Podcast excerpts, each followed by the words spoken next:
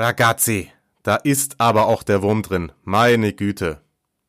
Kein Sarri-Ball mehr in Turin, also falls es den überhaupt einmal gab. Das heißt zum einen, Andrea Pirlo ist neuer Trainer bei der alten Dame. Hm. Heißt aber außerdem mal wieder Überstunden für mich an den Reglern. Die Folge war fertig, dann kam das Champions League aus von Juve und natürlich sollt ihr trotzdem eine Einschätzung von uns bekommen. Und Marius hat mir seine per Sprachnachricht für euch zukommen lassen.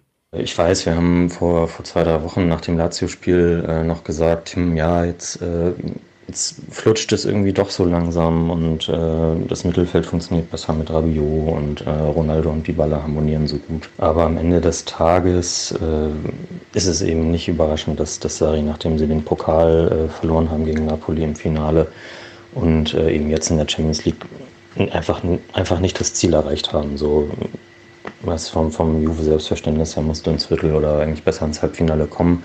Ich habe auch mal gesagt, so diesen Einzelspielen, die jetzt noch kommen, da, da kann das mal mit einer, mit einer guten Tagesleistung auch gelingen, auch wenn Juve nicht so überzeugend ist, wie das vielleicht in den vergangenen Jahren der Fall gewesen ist. Aber jetzt, jetzt sind sie halt raus und äh, von daher ist dann wohl die, die Neubewertung, äh, die, die Herr Agnelli angesprochen hat, ähm, da ist es dann wohl der, der logische Schritt, dass man sich eben von Sari trennt. Es soll da ja auch Spannung mit ähm, Ronaldo in der Kabine gegeben haben. Also für mich, jetzt mal stunk hin oder her, war das mit dem Spielerkader eventuell auch vorprogrammiert.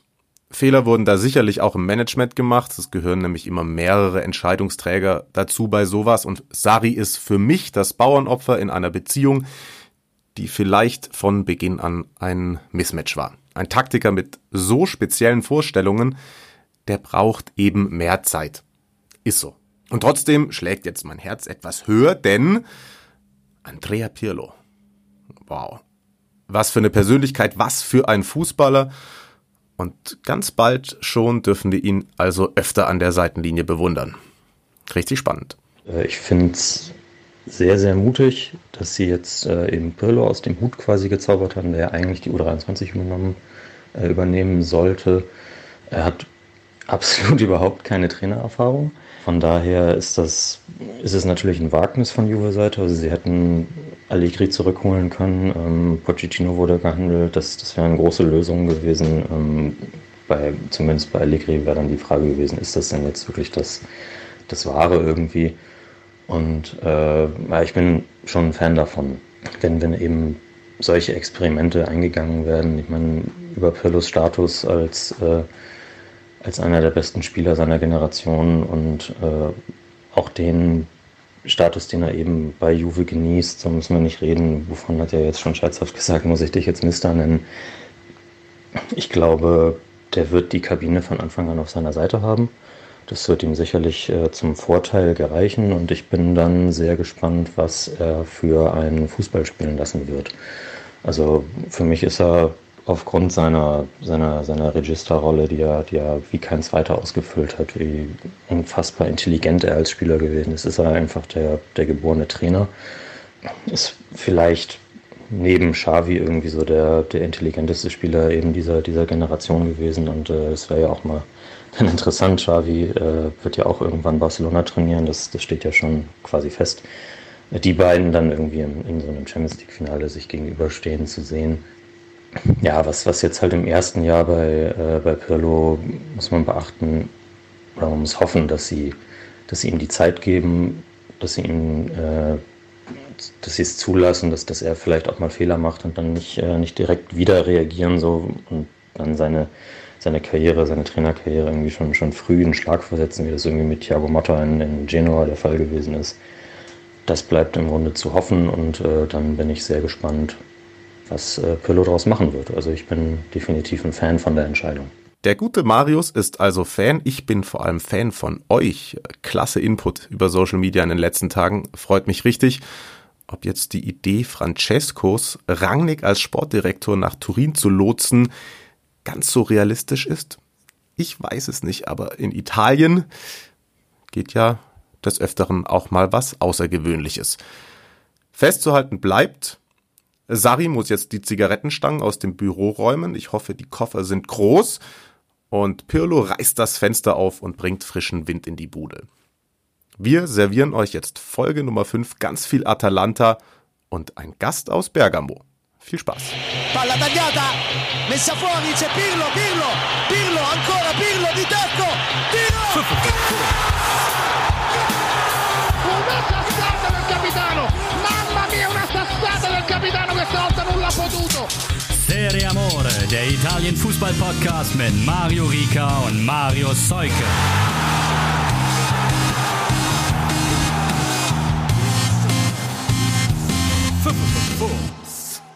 Ja, da sind wir wieder. Kurzes Durchschnaufen, aber es geht direkt weiter. Die internationalen Festspiele stehen an und da sind ja auch einige italienische Kandidaten mit am Start. Und weil wir schon so oft über Atalanta gesprochen haben hier in diesem Podcast, unser kleiner Lieblingsgeheimfavorit. Eigentlich würde ich heute im roten Torwarttrikot hier sitzen, das mir mein lieber geschätzter Kollege Martin Hanebeck vom Dreh mit Robin Gosens mitgebracht hat. Grüße und vielen Dank an dieser Stelle. Allerdings war Größe L etwas optimistisch. Ich passe noch nicht ganz rein, aber ich nehme das als Herausforderung an und aus Bergamo zugeschaltet ist uns der linke Außenverteidiger. Nein, es ist nicht Robin Gosens, es ist Lennart Cibora. Grüß dich. Servus, hallo. Danke, dass du dir die Zeit nimmst. Freut mich wirklich sehr denke, du hast die eine oder andere spannende Geschichte aus der Saison für uns mit parat und wie ihr es gewohnt seid, in Hamburg sicherlich im Holstein-Kiel-Trikot hinten mit Finn Bartels drauf. Ähm, Marius Seuke. Natürlich direkt bestellt, äh, ganz klar. Bester, bester Moment des gestrigen Tages. Nein, äh, schön äh, wieder da zu sein. Hi. Lass uns direkt reinstarten. Ähm, erstmal Glückwunsch, Lennart, zu Platz drei. Die Serie A wurde dann doch noch, äh, alles wurde bisschen knapper. Ähm, Inter im Endeffekt nur mit einem Punkt hinter Juve, weil sie noch gegen euch gewonnen haben. Wenn du dich kurz zurückerinnerst, wie war so die Stimmung im Team nach dem letzten Spieltag? Mm, ja, die Stimmung war trotzdem sehr, sehr gut nach dem Spiel, weil wir am Ende des Tages, äh, wie ich schon gesagt habe, ähm, ja, wir wurden dritter Platz der Serie A. Das ist nicht selbstverständlich für Atalanta. Ähm, natürlich haben wir uns aus dem Spiel am letzten Spieltag gegen Inter mehr erhofft. Ähm, und so, dass wir auch hätten Vizemeister werden können. Ist so nicht der Fall gewesen, mh, mm, aber trotzdem äh, sind wir extrem stolz untereinander auf uns gewesen, dass wir das, äh, ja, die Saison so abgeschlossen haben auf dem dritten Platz. Jetzt ist gerade schon einmal ähm, das Wort Torwart-Trikot gefallen. Wie geht's denn Golini eigentlich? Golini? Golini geht's äh, ja schon besser, sagen wir so ihm geht's gut. Also wird dann auch gegen PSG wieder spielen können, denkst du? Ja, dazu will ich jetzt erstmal nichts sagen. Ich will jetzt keine Fernvermutung machen, aber er ist auf einem guten Weg. Sehr schön. Ähm, also wir haben hier immer, ähm, auch aufgrund natürlich der spektakulären und ansehnlichen Spielweise, euch so auf unserem Geheimtippzettel gehabt. Ich muss sagen, ich habe auch einen Zehner auf Champions League Sieg Atalanta. Ob es jetzt so weit kommt, äh, wenn es der Fall sein würde, ähm, teile ich gerne natürlich mit der Community. Weil, was rechnest du dir denn aus im Spiel gegen, gegen PSG? Ja, also erstmal denke ich, ähm, ist ein spannendes Spiel. Ist natürlich, was wir für uns als Vorteil sehen, ist natürlich, dass wir jetzt durchgespielt haben und komplett im, im Saft sind. Im Gegensatz zu Paris, da ist ja die Saison abgebrochen worden. Sie haben jetzt auch ein paar Testspiele und auch ein paar Spiele gehabt. Ähm, aber vielleicht sind sie noch nicht ganz bei 100 Prozent, was vielleicht uns doch in die Karten spielt und auch, dass es halt ein Spiel nur ist und nicht hin und zurück, weil in einem Spiel kann halt wirklich sehr viel passieren. Da sind Wunder möglich. Also glaubst du wirklich, weil viele haben natürlich auch, bei Inter hat man es ein bisschen gemerkt oder gedacht, dass irgendwann der Saft aus ist, so mit allen drei ähm, Tagen kicken. Aber glaubst du wirklich, dass es ein Vorteil ist, äh, im Rhythmus zu sein und nicht mehr Körner zu haben? Ja, yeah, 100 Prozent, weil, ja, du hast recht, wir haben zwar alle drei bis vier Tage gespielt, aber jetzt unser letzter Spieltag war am 1. August und jetzt sind elf Tage dazwischen und da denke ich, können wir voll aufladen und ähm, ja, 100 Prozent abrufen im Spiel. Hm, lass uns mal einen kleinen Sprung zurück machen. Ähm, klar sind eh irgendwie mega strange Zeit mit Corona und so. Jetzt bist du im Januar zu Bergamo gewechselt. Es ist natürlich für einen jungen Spieler, denke ich, immer schwer in einem neuen Team anzukommen. Wie war es denn in dieser Phase? Bist du die ganze Zeit dort geblieben oder auch wieder nach Deutschland zurück? Mm, nee, ich kam ja an, da war noch gar kein Corona. Ich, weil ich bin Ende Januar gekommen und da war das noch äh, gar kein Thema, weil wir hatten ja auch noch Spiele mit Zuschauern und äh, alles drum und dran. Und ja, das kam ja ungefähr einen Monat später. Und natürlich ist das schwer, besonders du kommst hier hin, bist jung, bist neu, kennst niemanden, kommst, kommst ohne Freunde hierher, kommst ohne Familie hierher und dann äh, kommt direkt Corona. Hm, ist natürlich eine harte Zeit gewesen, zwei harte Monate ungefähr, würde ich jetzt mal schätzen, wo man halt echt nur zu Hause gewesen ist und sich die Langeweile zu Hause vertreiben musste. Wie hat da der Trainer zu dir, zu euch Kontakt gehalten? Wie lief das so ab dann? Wir, wir hatten Telefonkonferenzen, ähnlich wie Skype, ähm, mit Zoom, glaube ich, hieß das Zoom-Meeting und da waren dann alle Spieler drin und alle und alle Verantwortlichen und Trainer und der ganze Trainerstab ist drin gewesen. Und ja, so hatten wir immer Kontakt, wie es jetzt weitergeht, wie es ausschaut und ja. Ich hatte in der Zeit äh, mit einigen Trainern und auch Spielern gesprochen und die haben dann auch zum Teil irgendwie so neue Trainingsformen quasi über, auch über Zoom gemacht, so irgendwie, dass sie sich alle da treffen und jeder dann irgendwie eine Kraftübung vormachen muss oder so. Habt ihr auch sowas gemacht oder habt ihr euch da nur abgesprochen und dann. Äh, nee, sowas haben wir nie. Nee, okay. nee, nee, so, sowas haben wir, wir haben immer ähm, Dings, wir hatten ein Laufband, jeder hat ein Laufband zu Hause, haben wir geliefert bekommen. Und äh, so konnten wir uns halt mit einem, haben ein Laufprogramm bekommen, jeder Spieler ein individuelles Laufprogramm. So haben wir uns äh, konditionell fit gehalten und dann äh, auch noch ein Workout-Programm, äh, was man auch zu Hause mit äh, seinem körpereigenen Gewicht stemmen konnte. Das stimmt, ihr durftet ja auch oder solltet wahrscheinlich gar nicht draußen trainieren, ne? Also es war in Italien ja noch ein bisschen, noch ein bisschen ja, genau. strenger ja, als hier. Besonders ja. Bergamo halt, ne? Bergamo ja, ja noch am aller, aller schlimmsten betroffen. ist halt, man, man wollte selbst gar nicht raus, sogar wenn man es hätte können. Ja, krass, hat es auch irgendwie bei dir was im Kopf gemacht oder so? Ich sag mal so, es war, ja, wie soll man es sagen? Man hat halt die, die Bilder im Internet gesehen und, und, und gesehen, wie die, wie die, wie die ganzen Autos hier rumgefahren sind mit voll auf, mit komplett voll mit Leichen und äh, das ist natürlich unschön, so eine Bilder zu sehen, wenn man genau weiß, okay, ich wohne in derselben Stadt. Ähm, und da macht man sich schon so seine Gedanken, was eigentlich äh, ja, wichtig im Leben ist. Ähm, geht einem natürlich durch den ganzen Körper so eine Bilder. Und, äh, und ja. Gab es da mal irgendwie einen Moment, dass vielleicht die Familie gesagt hat, Junge, komm nach Hause? So oft. Meine ganze Familie hat mich jeden Tag angerufen, hat sich Sorgen gemacht, wie es mir geht. Und ja, weil man halt auch noch nicht die Stärke zu dem Zeitpunkt richtig einschätzen konnte. So wie sich das auf generell jetzt die Menschen bezieht. Also haben sich wirklich sehr viele Freunde und Familienmitglieder gemeldet und wirklich oft den Kontakt gesucht und ja, gefragt, ob alles gut ist und ja. Dein äh, Kollegen äh, Josip Ilicic hast ja irgendwie noch bisschen härter mitgenommen, hat man jetzt in den letzten Tagen gelesen, auch ohne da als Außenstehende irgendwelche Vermutungen anstellen zu wollen, aber ihn hat es, glaube ich, auch aufgrund seiner ja, Erfahrungen in seiner Kindheit hat man lesen können, ähm, ganz schön heftig mitgenommen. Wie seid ihr da als Team mit umgegangen?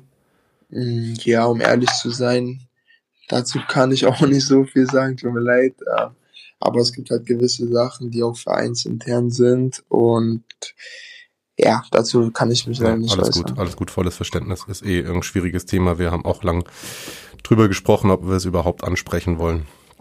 Aber dann lass es uns ja. weglassen. Sportlich gesehen waren es bei dir jetzt äh, ein Kurzeinsatz gegen Brescia. Ich meine, die Mannschaft ist so eingespielt und funktioniert so super. Hast du damit gerechnet, dass es so schwer werden wird, auf Spielzeit zu kommen oder warst du da auch ein bisschen enttäuscht? Ja, natürlich. Also ich kam hierher und wusste, dass ich generell nicht erstmal viel spielen werde, ähm, weil mir auch gesagt wurde, ich werde aufgebaut und alles. Und ähm, ja, am Ende, wie du es schon gesagt hast, ich habe jetzt ein Spiel gemacht, seitdem ich hier bin. Äh, und ja, das Team ist auch eingespielt und wir spielen halt auch eine brutale Saison. Ähm, aber am Ende des Tages hätte man sich natürlich schon gewünscht, natürlich, ich bin Fußballer, man will auf dem Platz stehen, dass man natürlich mehr auf dem Platz steht. Ähm, aber jetzt ist die Saison vorbei und ja, kann man nicht ändern. Wie ist das äh, vom, äh, vom Trainer aus? Also Gasperini wird ja schon nachgesagt, dass er auch ein, ein, gutes Händchen mit Talenten hat. Also redet er viel mit dir, äh, sagt dir, woran es liegt, dass du dann mal nicht eingewechselt wurdest oder so? Es ist generell schwer, weil der Punkt ist, ich, ich äh, kann halt noch kein Italienisch und er kann nur Italienisch. Er kann Ah. leider kein Englisch sprechen, deshalb ist es sehr, sehr schwer, die Kommunikation zwischen äh, Trainer und mir. Äh, deswegen bin ich auch jetzt äh, am Ball, dass ich das halt versuche, schnellstmöglich zu lernen, aber ich denke mal, ihr wisst, das geht halt auch nicht von heute auf morgen. ich Klar, arbeite auch Fall. seit zwei Jahren dran. Ich verstehe ein bisschen was, aber auch. Ja, es, man, ich glaube, man stellt sich Italienisch zu lernen leichter vor, als es ist. Man, man geht vielleicht ein bisschen lockerer ran und denkt sich so, hm, Italienisch, ja, so Buongiorno-mäßig, so kommt man damit schon so weit. So, aber das ist halt schon ein ganz anderes Thema, wenn dann auf einmal die Vergangenheitsform rankommt und die ganzen Endungen. Auf jeden Fall. So, das äh, kenne ich aus Sprachkursen auch noch, ja. Ja. Aber war äh, Gasperini trotzdem auch so bei deinem Transfer ein bisschen ausschlaggebender Faktor oder was? Du hast gesagt, ähm, sie haben dir direkt gesagt, sie wollen dich aufbauen. Könnt mir auch vorstellen, eventuell dann sollte vielleicht Gosens dann einen größeren Verein finden oder Atalanta ihn zu Geld machen wollen, dass so dann deine Zeit gekommen ist. Aber wie war die Kommunikation beim Wechsel, als du nach Bergamo gekommen bist? Naja, der, der Punkt ist der gewesen, als ich noch in Holland gespielt habe. Ähm, da habe ich ein Spiel gehabt. Am, hört ihr mich noch? Ja. Okay, gut, weil ich werde gerade angerufen. Da war es halt so, dass ich äh, ein Spiel hatte, glaube ich, am weiß ich, 19. oder 18. Januar gegen äh, FC Emmen. Und direkt nach dem Spiel ging alles so schnell. Okay, Lennart passt mit dem Verein. Äh, wir müssen jetzt los. Dann mo morgen früh direkt hinfliegen und Abfahrt. Und ja, im Eifer des Gefechts und bei dem Tempo, bei der Schnelligkeit, äh, ja, bin ich äh, nach Bergamo geflogen. Und äh, ich war natürlich auch schon vorher einmal hier und habe mir das alles angeguckt. Äh, mit meinem Bruder zusammen. Aber als dann halt wirklich die endgültige Entscheidung getroffen worden ist, äh, ging es also ging's wirklich sehr, sehr schnell. Krass. Kann, man- stellt man sich gar nicht vor, dass das dann immer so Hals über Kopf ist, aber Nee, aber es ist, es, es ist halt meistens ehrlich so, dass äh, wirklich von jetzt auf gleich äh, musst du deine vier Sachen packen und dann. okay, krass. Wir wissen ja, Brazzo hat Nico Kovac auch erst am Abend angerufen, bevor er unterschrieben hat. Das ist Schalke, korrigier mich, hatte ja eine Rückkaufoption für dich, die sie sich dann haben aber auszahlen lassen von Atalanta. Gab es da zwischenzeitlich von dir Kontakt zu Schalke oder wurde dir erklärt, warum ähm, sie die Rückkaufoption nicht mehr brauchen? Äh, ja, durch, ich hatte bestimmt seit, seit dem Sommer Kontakt mit Schalke. Also, besser gesagt mit Mike Biskins. Der ist jetzt bei Schalke dafür verantwortlich für Spieler, wo Schalke eine Rückkaufoption hat, sich um die zu kümmern. Also, ich war auch im, im regelmäßigen Austausch mit, Mi- mit Mike Biskins. Ist ja auch eine Legende von Schalke. Ich weiß nicht, ob er euch was sagt, aber, ähm, ja, doch, klar. und ja, also äh, war ich viel in Kontakt mit allem drum und dran und ja, dann kam es halt dazu, dass äh, Atalanta angeklopft hat und ja, da musste man natürlich mit Schalke sprechen und äh, das wurde dann auch gemacht, aber dann sind wir halt zu dem Entschluss gekommen äh, oder beziehungsweise Schalke ist zu dem Entschluss gekommen, dass sie mich nicht holen wollen, weil sie auf der Position besetzt sind und ja, und dann muss war es halt noch eine Frage des Geldes mit äh, der Rückkaufoption. Wie war denn das, äh, oder war das auch quasi die, die Kommunikation, als sie, äh, oder als du dann das Angebot zwei Jahre vorher aus, äh, aus Holland hattest? Also da bist du ja von der U19 aus bist du nach, äh, nach Almelo gegangen, ne? Ja, und was, was war jetzt nochmal die Frage? Tut mir leid. Alles gut. Ob das damals äh, auch schon, schon quasi von Schalke aus diese Kommunikation war, hey, wir können dir jetzt bei den Profis gerade nicht die Spielpraxis garantieren oder so, deswegen mach lieber vielleicht diesen Schritt? Äh, ja, genau. Ich bin ja aus der U19 rausgegangen und habe davor schon mit den Profis trainiert bei Schalke, äh, war im Trainingslager schon dabei. Und dann auch, als ich aus der U19 rausgegangen bin, bin ich mit, ah, ich weiß jetzt gar nicht, ob das im Sommer Spanien oder im Sommer war es China. Ich, ich glaube, es war Spanien.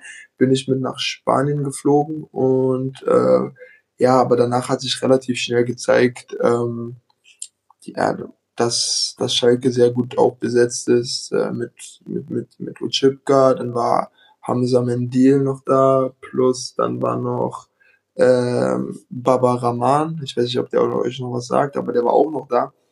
Und wenn ich dann auch noch da gewesen bin, dann wäre ich vielleicht Nummer vier, vielleicht Maximum Nummer drei gewesen. Und genau, für mich war es halt wichtig, erstmal direkt äh, Fuß zu fassen im, im Seniorenbereich.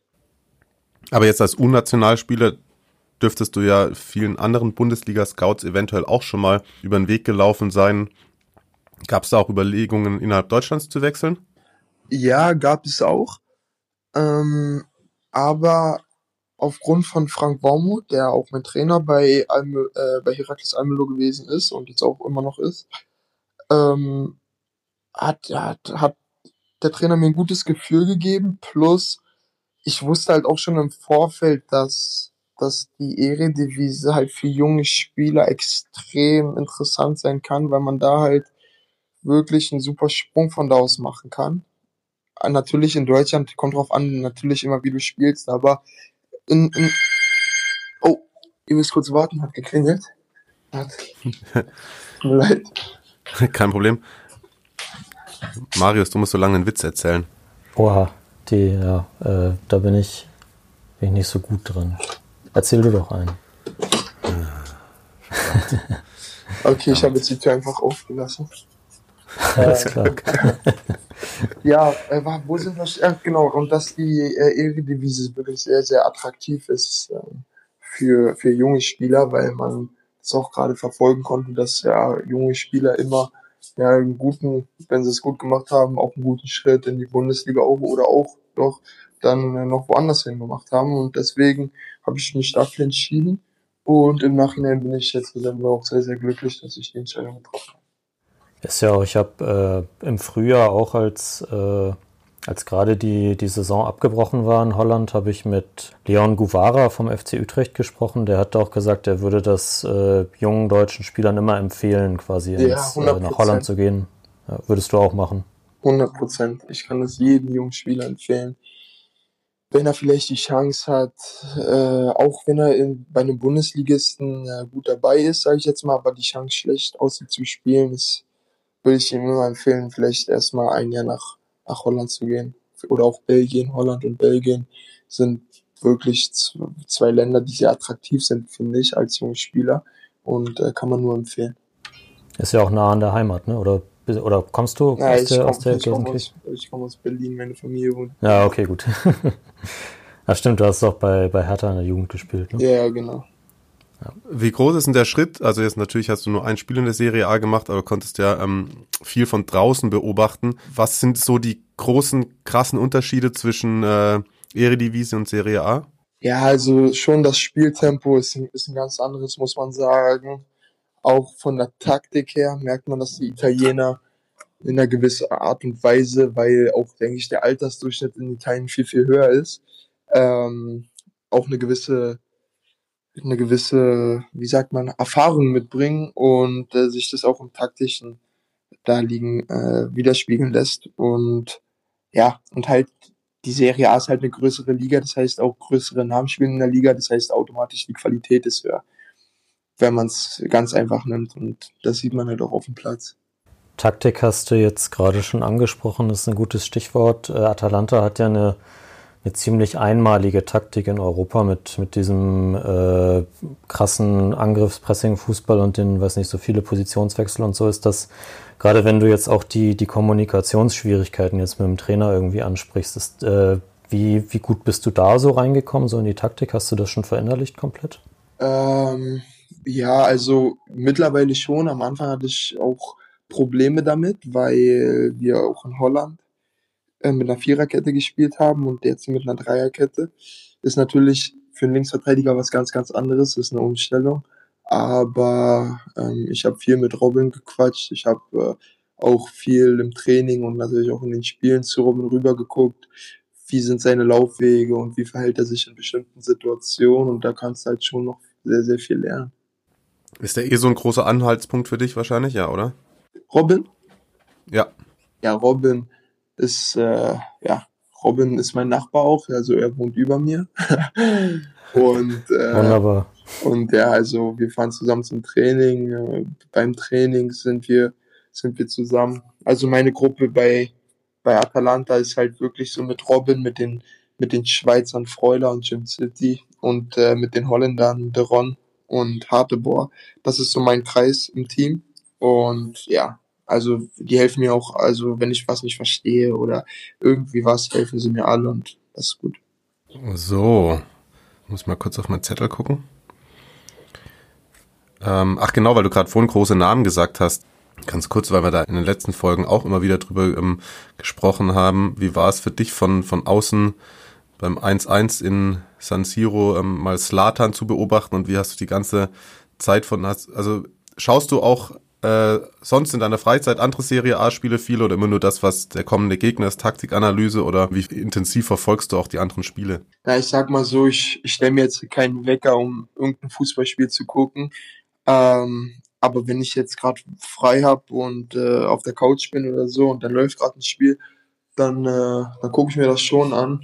Und zu der Frage mit zu natürlich ist es eine geile Erfahrung, auch wenn man nur auf der Bank sitzt, äh, wenn du dann so ein Slatan da rumlaufen siehst auf dem Platz oder jetzt als wir als wir gegen gegen Inter gespielt haben und ich war beim Warmachen und dann, dann läuft halt so ein Eriksen, ein Alexis Sanchez und noch ein Victor Moses an dir vorbei. Also das sind halt natürlich Erfahrungen und dann quatschst du sogar noch kurz mit denen auf Englisch an der Seitenlinie, weil alle kommen aus der Premier League und das ist natürlich cool.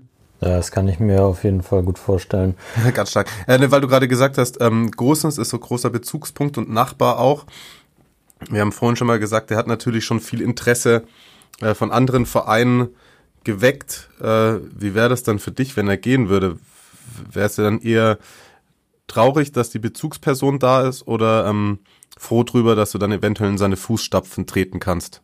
Ja, Robin ist äh, jetzt besonders zum Anfang, besonders zum Anfang, äh, wirklich eine sehr, sehr wichtige Person für mich gewesen und ist jetzt immer noch sehr, sehr wichtig für mich, ähm, weil er mir halt wirklich viel erklärt und viel, viel hilft.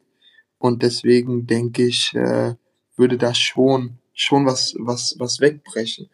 Heißt ja jetzt nicht, dass, dass wenn Robin geht, dass die jetzt vielleicht gar keinen neuen, keinen neuen Linksverteidiger holen, ist ja alles möglich.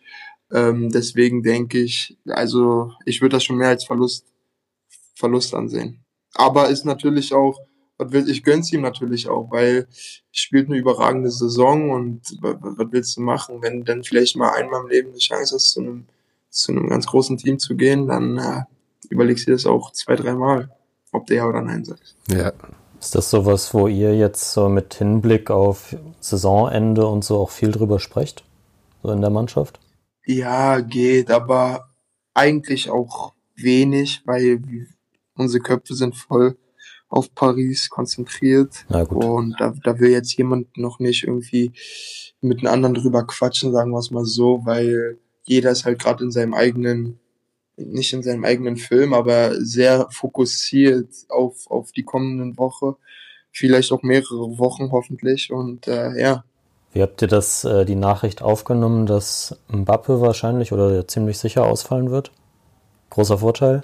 Ja, man bekommt davon natürlich schon mit. Man, man liest das in, äh, in den in sozialen Netzwerken und natürlich quatscht man dann da vielleicht kurz drüber in der Kabine, aber ist ja jetzt nicht so, dass Mbappé äh, alles ist. Die haben ja auch noch ganz andere Spieler. Ja, da hast du recht. Also, also ein, zwei sollen sie haben, ne? ja, ja, so eins, zwei sollen sie haben. ähm, wann, also weil wir gerade auch schon so viel über Robin gesprochen haben, sein Werdegang war ja auch irgendwie ein ganz spezieller und ähm, ging ein bisschen später los bei ihm als bei dir. Wann, wann erleben wir denn deinen großen Durchbruch? Ist die nächste Saison schon so für dich das Ziel, dass du auch sagst, so irgendwie 20 Spiele will ich auf jeden Fall machen oder mm. was hast du da in deinem Kopf? Nee, ich setze mir das, weil das sind ja Ziele, die, ähm, die jetzt noch so gesagt weit vor mir liegen. Ich, ich mache mir mit sowas eigentlich, also ich mache mir über sowas wenig Gedanken. Ich sehe halt einfach zu, ich blicke von Tag zu Tag mehr oder weniger, dass ich halt im Training immer versuche, mein Bestes zu geben, alles abzurufen, was ich kann. Und dann passiert halt alles von alleine oder halt auch nicht. Wenn ich mir jetzt so sage, ich möchte 20 Spiele machen und dann mache ich 19 Spiele, soll ich dann traurig sein oder glücklich sein. Verstehst du, was ich meine? Deswegen, mhm. sowas, sowas mache ich selten, beziehungsweise ungern, weil damit bringe ich mich selbst unter Druck und ich, das, das, nee, das mache ich nicht. So ein Thema, was für dich äh, nächstes Jahr ja durchaus akut werden könnte, ist, äh, sofern das denn stattfinden kann, äh, Olympia, wo du spielberechtigt für wärst. Ist das schon mal irgendwie im, im, in deinem Hinterkopf gewesen oder gab es da, wie ist der Kontakt dazu zum DFB? Mm, naja, ich bin ja Nationalspieler und ich, wir hatten unseren letzten Lehrgang ja im März oder im April gehabt. Ähm, aber aufgrund von Corona wurde das ja halt alles abgesagt, ähm, alle Länderspiele.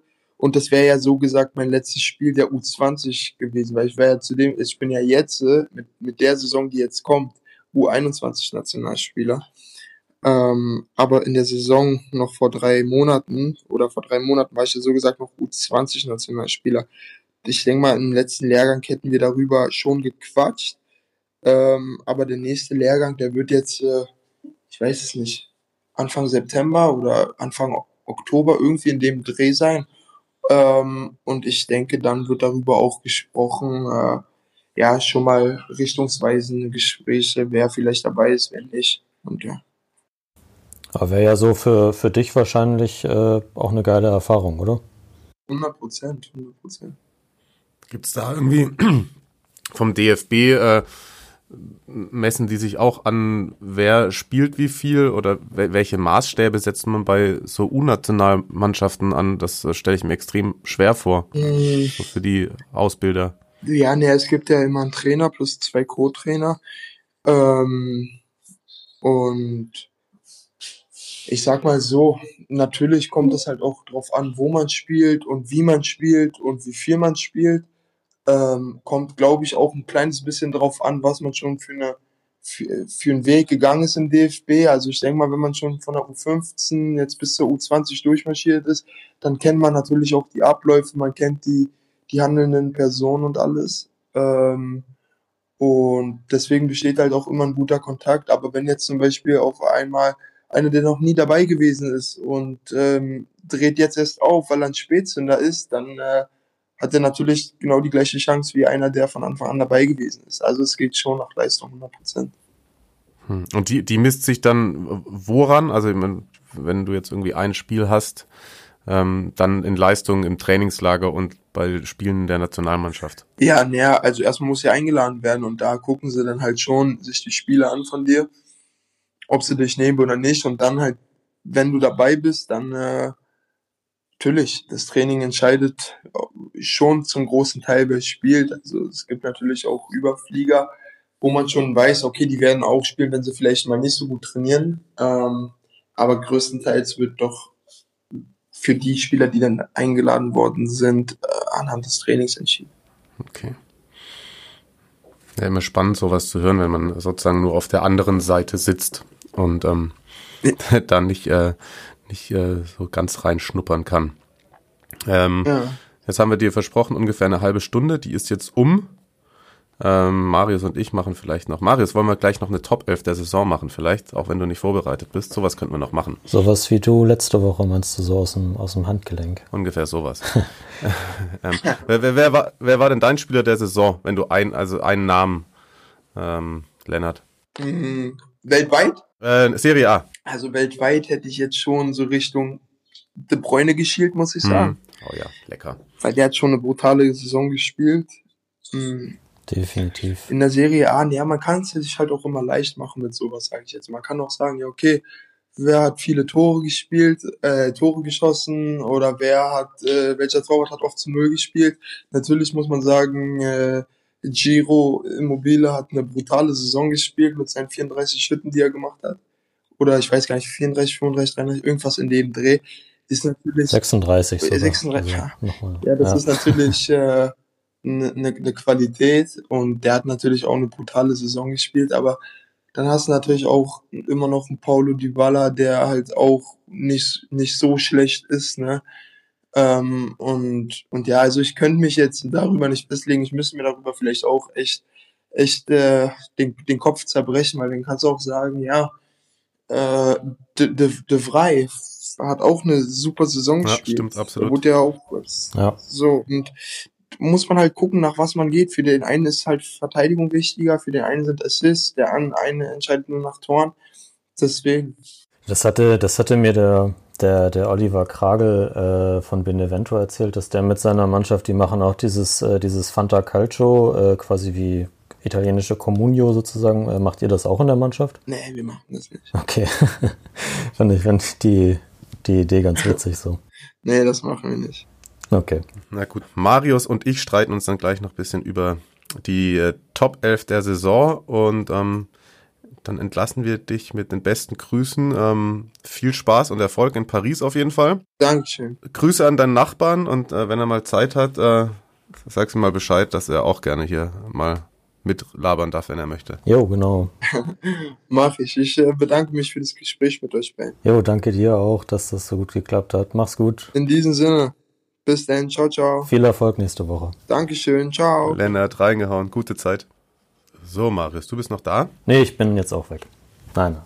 Ach so. Das, das, Ja, das du, war drückst das. dich vor der, du drückst dich vor der Top. Genau, das, das war mein, das war mein Witz, den ich vorhin verkackt habe. Okay, stark.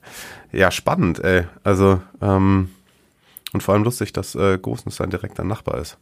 Ja, hat er, äh, die Nachbarn drunter hat er denen gesagt, hier, ich, ich brauche jetzt den, den Wohnraum und Wäre wär die Frage, ob er ihn auch immer die Getränkekisten hochbringen lässt, so als Jüngeren. den, den Prospect quasi. Ja, äh, liebe Leute, es gäbe tatsächlich diese Woche so viel, über was wir reden können, könnten. Die Roma hat jetzt dann doch ihren Käufer. Äh, Saisonfinale war noch krass. Äh, internationale Woche hat auch schon wieder angefangen. Inter ist durch. Wenn ihr das hier hört, steht Atalanta vor dem Spiel gegen PSG. Es hört nicht auf, es hört nicht auf. Ähm, ich denke trotzdem, dass Marius und ich nach dieser Folge mal ein bisschen Sommerpause machen werden. Sollte doch eine weitere Folge dazukommen, dann werdet ihr das hören, dann werdet ihr uns dafür hoffentlich auch nicht lynchen, wenn wir da unsere ähm, Versprechungen nicht einhalten, weil wir diesen Spaß jetzt äh, am Montag veröffentlichen, schon mal Announcement in der kommenden Saison, wenn nicht mehr ganz so viele englischen Wochen am Start sind, würden wir aller Voraussicht nach immer am Montag für euch zu hören sein, nach dem Serie A-Spieltag, weil man dann doch, glaube ich, alles ein wenig besser bequatschen kann. Ähm, und wenn ihr andere Ideen habt oder Wünsche, ähm, könnt ihr uns das gerne wissen lassen, ähm, solange es nicht irgendwie so Sachen sind wie äh, viermal die Woche oder so. Ja, da ähm, äh, klares Nein. Die Roma liegt übrigens gerade 0-1 gegen Sevilla hinten. Oh, Äh, Ich, habe ich hab schon im, im Vorgespräch habe ich äh, gesagt, jetzt kam heute die, äh, die Positivnachricht irgendwie mit dem, mit dem neuen Käufer. Es hätte ja jetzt mit dem Friedkin dann doch geklappt. Äh, Palotta hatte keinen Bock mehr und hat dann doch das geringere Angebot angenommen. Meine äh, Interpretation jetzt einfach. Nee, aber jetzt, jetzt müssen sie ja dann wahrscheinlich gar keine Stars mehr verkaufen. Äh, das, das nur so nebenbei. Und äh, jetzt, ich habe im Vorgespräch schon gesagt, dann äh, werden sie gegen Sevilla wahrscheinlich verlieren. So, das ist irgendwie typisch. Aber vielleicht äh, drehen sie das Spiel ja auch noch. ja. Mehr Zeitbezug wollen wir jetzt ja auch nicht reinbringen in die Folge, sonst kann man sich das ja gar nicht mehr anhören am Montag. Nee, nee. Ähm, machen wir jetzt äh, aus jeder, aus jedem Mannschaftsteil einen Topspieler oder kriegen wir elf Spieler zusammen? Aber wir können es ja mal versuchen. ne? Ich habe noch, äh, noch einen kurzen Einwurf äh, zum ähm, na, über das, was wir letzte Woche äh, gesprochen haben, wegen Pessina. Ja. Da hat mir der äh, gute Twitter-Kumpel edu by A, ähm, der Thomas, äh, geschrieben. Der, der kennt sich so mit dem ganzen ähm, Justizkram oder dem, den ganzen Vertragswerken sehr gut aus. Ähm, der hat mir geschrieben, das hat natürlich mit, äh, mit Third-Party-Ownership nichts zu tun, was, äh, was Milan da hat. Ähm, sie haben sozusagen eine äh, Beteiligung am Weiterverkauf von, äh, von 50 Prozent ähm, und können jetzt nicht sagen, sie können eine Option ziehen und, äh, und Atalanta kann dann quasi nichts machen. Ähm, also jetzt muss ich mir da einmal kurz den Absatz hier durchlesen, nebenbei. Äh, genau, Atalanta könnte äh, ohne Einwilligung äh, den, den Spieler an jeden Club verkaufen und Milan würde dann eben einfach 50% von der Ablöse bekommen. Ähm, wenn äh, sie sich die Transferrechte komplett teilen würden, also nach diesem Third-Party-Ownership-Prinzip, dann äh, müssten die Vereine ja auch noch mit Milan verhandeln. Ähm, und so ist es eben so, dass äh, selbst wenn, äh, sind, selbst wenn Milan sagt, wir kaufen oder wir bieten Atalanta 15 Millionen für, äh, für Piscina, dann müssten sie ja sozusagen nur 7,5 Millionen zahlen. Also deswegen ist er trotzdem, wenn sie ihn verpflichten, aller Voraussicht nach ein Schnäppchen. Also das nochmal kurz äh, ein bisschen detaillierter drauf einzugehen. Okay, ja, das ist ja stark, dass da die Community äh, so schnell und direkt und korrekt weiterhilft. Sehr schön. Ähm, Torwart.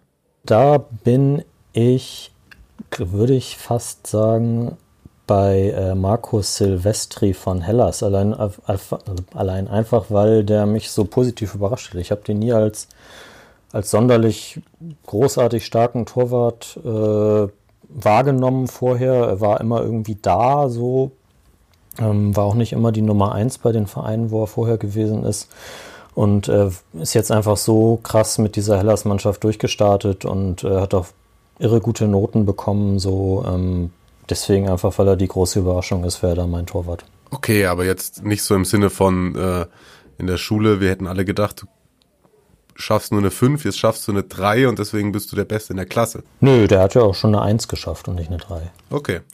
Wollen wir eine zusammen machen einfach? Das können wir auch machen, ja. Und jeder hat ein Veto. Ich lege beim Torwart jetzt Okay. erstmal kein Veto ein.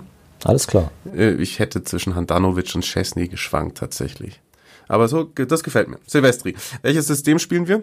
Ich bin immer Freund von Viererkette Okay. und äh, dann kann man weiter vorne mal gucken, ob uns mehr als drei Mittelfeldspieler einfallen oder nicht. Okay. Äh, dann lass uns von links nach rechts gehen.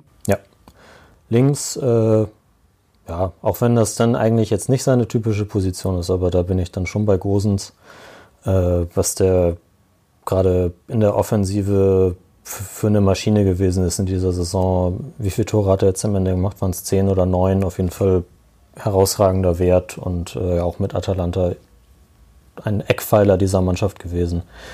Ich glaube, da macht man nicht viel falsch. Okay, ich dachte, du, du stellst Lennart Ciborra auf vielleicht. Oh, sorry. Er kommt direkt dahinter. ähm, Innenverteidigung, ähm, dann auf jeden Fall, also gehe ich mit bei Gosens, dann muss auf jeden Fall in Innenverteidigung De Frey spielen. Ja, kein Einwand. Mm, wer ist an seiner Seite? Natürlich muss man irgendwie auch, äh, man, man neigt, glaube ich, jetzt in so einer Top 11 dann dazu, äh, Juve-Spieler vielleicht eher zu verschmähen, weil sie nur mit einem Punkt Vorsprung Meister geworden sind. Ähm, und Bonucci hat sicherlich auch eine, wieder eine richtig starke Saison gespielt, gerade als am Anfang äh, das mit Delicht irgendwie noch nicht so gut lief und so, äh, hat er ja auch irgendwie viel rausgeboxt. Äh, bin aber trotzdem bei Acerbi von Lazio. Ja, bin ich dabei. Bin ich dabei. Dann nehmen wir Acerbi. Weil also ich ein, ein der, einer der zuverlässigsten Verteidiger der Liga einfach, äh, Sascha hat ja auch schon von ihm geschwärmt in der zweiten Folge. Absolut. Geiler Typ. Rechts.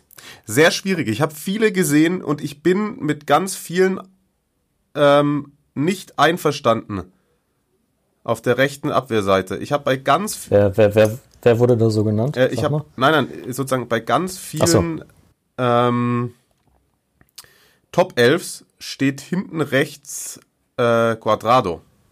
Okay.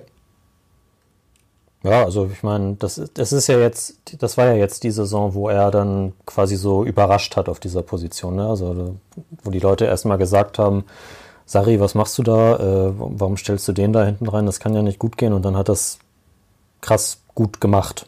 So. Ähm, warum würdest du ihn nicht da sehen?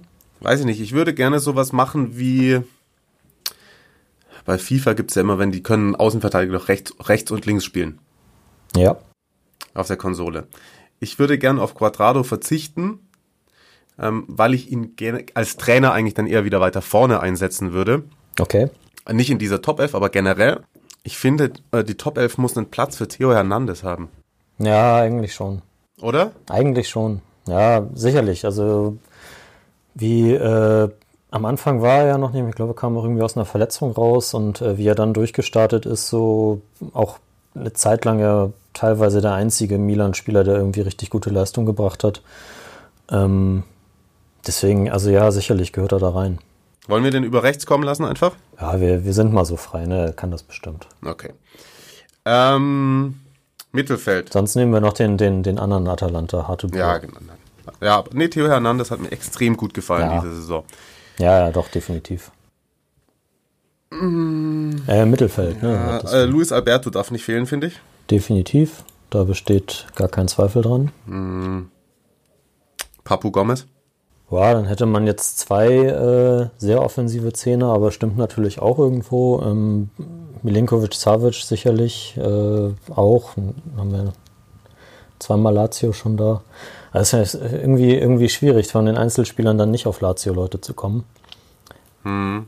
Trotz äh, Breschers Abstieg könnte man sicherlich Tonali sagen, weil er seine Leistung aus der Serie B einfach komplett übertragen hat. Ähm, aber ja, vielleicht für die Top 11 der Saison auch dann doch nicht doll genug. Schade, dass, äh, dass Kajari die, äh, das nicht halten konnte aus der Hinrunde, sonst wären Nandes und Nainggolan sicherlich Kandidaten dafür. Ja, stimmt. Ah, schwierig, schwierig. Sag mal, äh, Benacer, Ja, auch ein Kandidat, stimmt. gerade auch für einen defensiveren Part. Aber, aber macht man da nicht, läuft man da nicht wieder Gefahr, die Zeit nach Corona zu hoch zu hängen? Vermutlich. Aber also er, er auch äh, jetzt vorher schon zu den Besseren. Ja gut, aber was heißt, was heißt zu den Besseren dann bei einem Mittelfeldclub gehört hat, ne? Ja. Gut, aber wollen wir, mal, wollen wir es mal so aufzäunen, dass wir 4-4-2 spielen, dann können wir auf jeden Fall links schon mal Cristiano Ronaldo hinstellen, oder? Ja, sicherlich. Also Okay. führt kein Weg dran vorbei. Das bedeutet, wir spielen mit zwei Stürmern. Ja. Um Chiro kommen wir nicht drum rum, oder? Nein. Nein, also haben wir Chiro.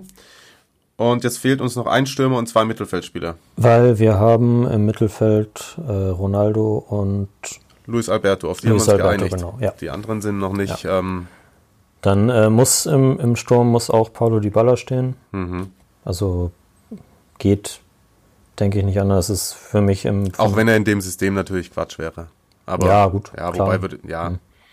Okay, ja, kein Veto. Aber jetzt brauchen wir noch zwei Mittelfeldspieler. Ja, dann äh, lassen wir den, den Gomez quasi über rechts kommen Mhm. und äh, nehmen dann noch einen, einen zentralen und dann sage ich äh, Milinkovic Savic. Okay. Und, und Ilicic kommt nicht rein in die Elf. Ja, dann müsste man die Baller rausnehmen. Ah, scheiße.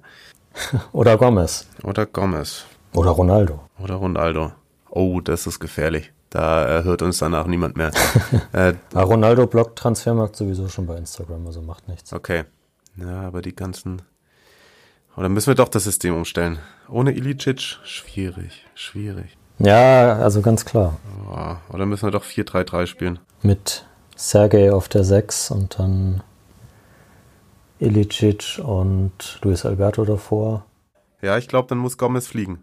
Ja, also es ist halt die, die beiden, so die halt die, das, das Nonplusultra in der Offensive von Atalanta waren, sicher auch also unheimlich voneinander profitiert haben. Ja, das stimmt schon. Deswegen äh, wechseln wir einfach zur Halbzeit den einen für den anderen ein. Okay, ja, dann machen wir hinten Silvestri, Gosens, äh, De Frey, Acerbi, Theo Hernandez, davor CS7, Luis Alberto, Milinkovic, Savic, vorne Ciro, Dybala und Ilicic. Ja, CR7 glaube ich im Dreier-Mittelfeld auch nicht, aber dann Ach so. nehmen, wir, nehmen wir äh, Ilicic ins offensive Mittelfeld. Das hat er ja auch. Ja, stimmt. Kann er ja, ja. auch. Ja, so, so dann, ja, genau. Dann hängt das dazwischen so. Ach, das war jetzt nicht komplett durchdacht und vorbereitet, aber es sind auf jeden Fall elf Spieler, mit denen man, denke ich, was anfangen kann. So, Stellt doch mal, äh, stellt doch mal eure Top 11 auf und Ja, genau, das ist äh, gut. verlinkt uns, verlinkt uns Genau. da drin und dann äh, können wir darüber diskutieren bei Twitter. Genau so. Hey, das ist, das ist ähm, ergebnisorientiert, was Marius macht. Das gefällt mir. Die äh, Community einbinden. Und äh, dann abonniert uns, bewertet uns, schreibt uns gerne weiterhin so viele Kommentare wie bislang. Und dann sagen wir erstmal Tschüss. Eventuell, also wenn jetzt wirklich äh, vier, fünf italienische Teams in beiden Wettbewerben im Halbfinale stehen, dann könnte ich mich erweichen lassen, auch meinen Urlaub kurz zu unterbrechen. Und ähm, dann machen wir irgendwie so eine Random-Folge und quatschen über das Gesehene. Und ansonsten ist es ja, ich habe es jetzt nicht genau auf dem Karton, aber gar nicht mehr so lange, bis auch die Serie A wieder kickt. 19. September. Na siehst du, dann müsst ihr nur bis sechs Wochen ohne uns auskommen. Bekommt ihr das hin?